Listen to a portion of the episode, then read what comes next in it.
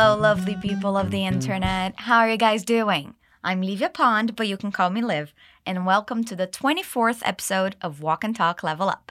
This is our all English edition, but if you want, you can check out the Essentials version, which is in Portuguese. But if you're here, that means you already understand a little bit of English and you want to learn some new expressions, add to your vocabulary, and practice your pronunciation. And just how are we going to do that? We're going to listen to a brand new dialogue and then we're going to work through it until we understand all of it, okay? Let's listen to this conversation between Amy and Eric. Can you tell me why Eric wants to have Monday and Tuesday off? Amy, can you cover for me on Monday and Tuesday? Hey, Eric. I have to check, but I think I'm free. Why? It's St. Patrick's Day, and I'm half Irish. Oh, so that means you're going to get hammered? What? No. I'm traveling to Dublin with my family. This holiday's a big deal for us. Is there a big festival there? Yes, it's one of the world's biggest cultural celebrations.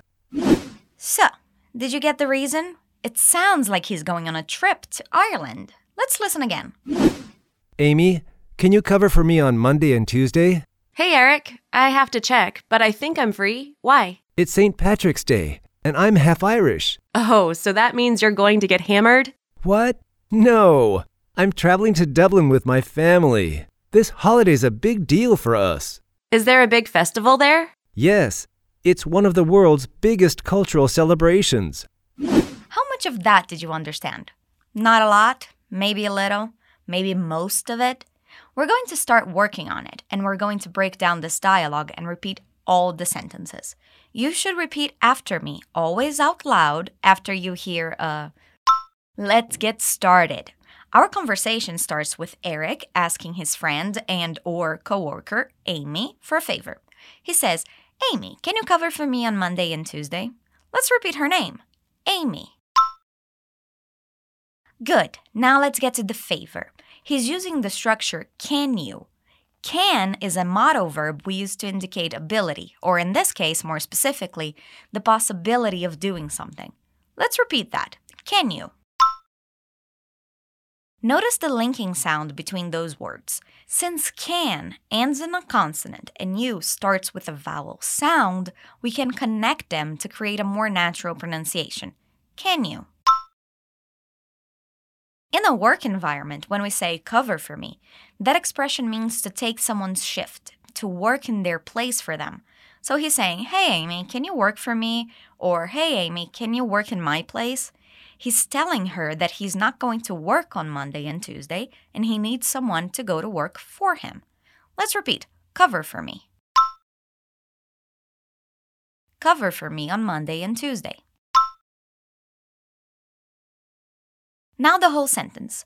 Amy, can you cover for me on Monday and Tuesday? Again, Amy, can you cover for me on Monday and Tuesday? Okay, now we go to her answer. First, she greets him by saying, Hey, Eric. Repeat, Hey, Eric. She says, I have to check, but I think I'm free. When she says, I have to check, she's saying that she's going to need to look at her schedule, her work hours, and see if she's not busy that day. Repeat, I have to check. She continues to say, But I think I'm free. So that means she doesn't think she has other plans. Repeat, But I think I'm free. Again, But I think I'm free.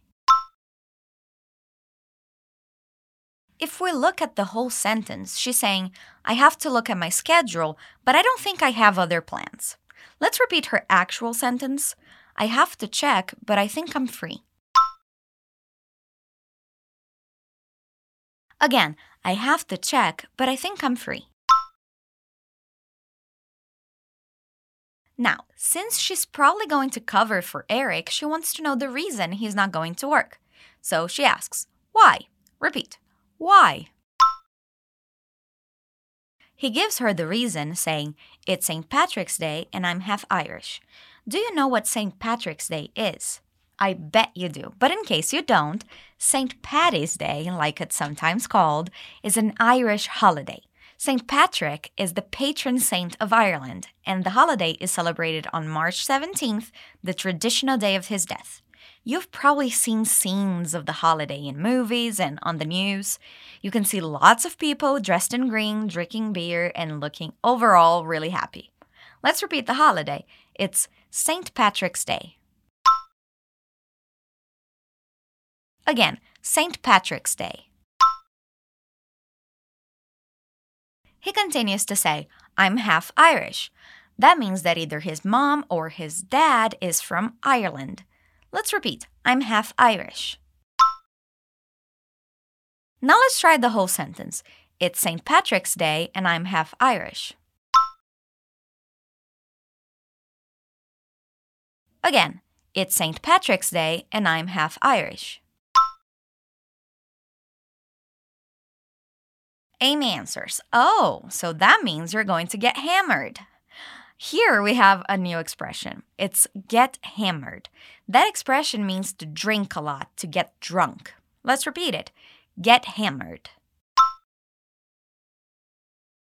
So, you go out with your friends, drink beer after beer, vodka drink after vodka drink. What's the expression for that? Get hammered. Good. We use going to when we're talking about the future. Let's repeat going to. Now the whole sentence.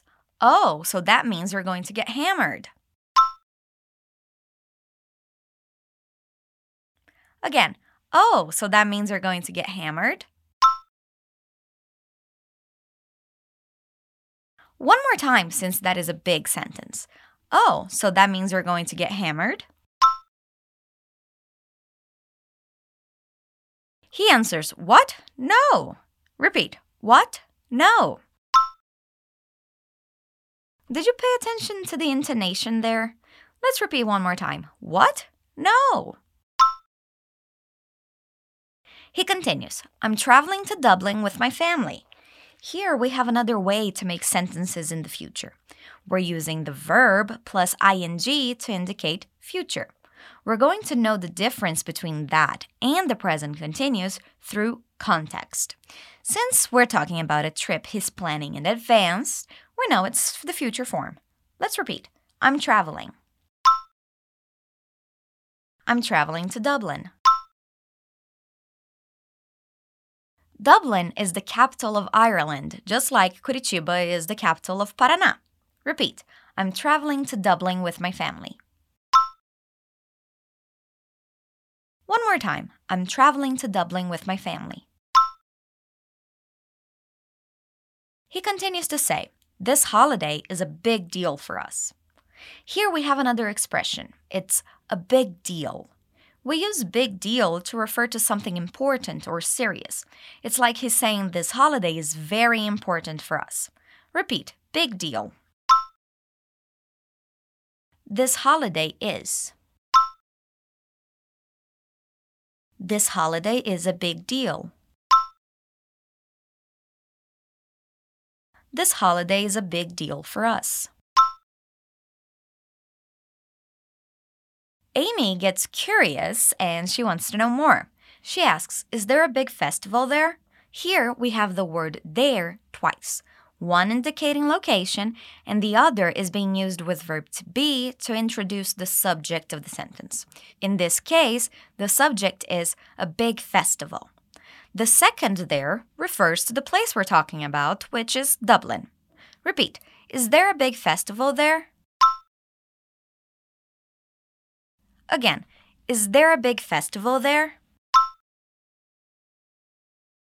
Wow, we've already reached the last sentence of this dialogue, guys. Eric answers, Yes. Repeat, Yes. He says it's one of the world's biggest cultural celebrations. Did you know that our carnival, our carnaval, is on the list of the world's biggest cultural celebrations? Isn't that cool? So it's St. Patrick's Day. It's a day or week or dates in which we celebrate something about our culture that makes us unique as a country. Repeat cultural celebration. Again, Cultural celebration. It's one of the world's biggest cultural celebrations. Now let's do the whole sentence so we can finish strong.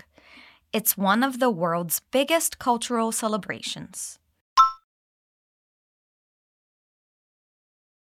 Again, it's one of the world's biggest cultural celebrations. One more time. It's one of the world's biggest cultural celebrations. Okay, guys, we have reached the end of our conversation. Let's listen to the dialogue one more time. Amy, can you cover for me on Monday and Tuesday? Hey, Eric. I have to check, but I think I'm free. Why? It's St. Patrick's Day, and I'm half Irish. Oh, so that means you're going to get hammered? What? No. I'm traveling to Dublin with my family. This holiday's a big deal for us. Is there a big festival there? Yes, it's one of the world's biggest cultural celebrations. How was that? Was it easier to understand this time around? If you're still having trouble, listen to it again. That's one of the great things about our podcasts, guys. You can listen to it as many times as you want. Don't forget to download the PDF file for this episode, which you can find in the description, and add to your studies. There's a new episode every Wednesday, and I'll be here waiting for you. Stay awesome.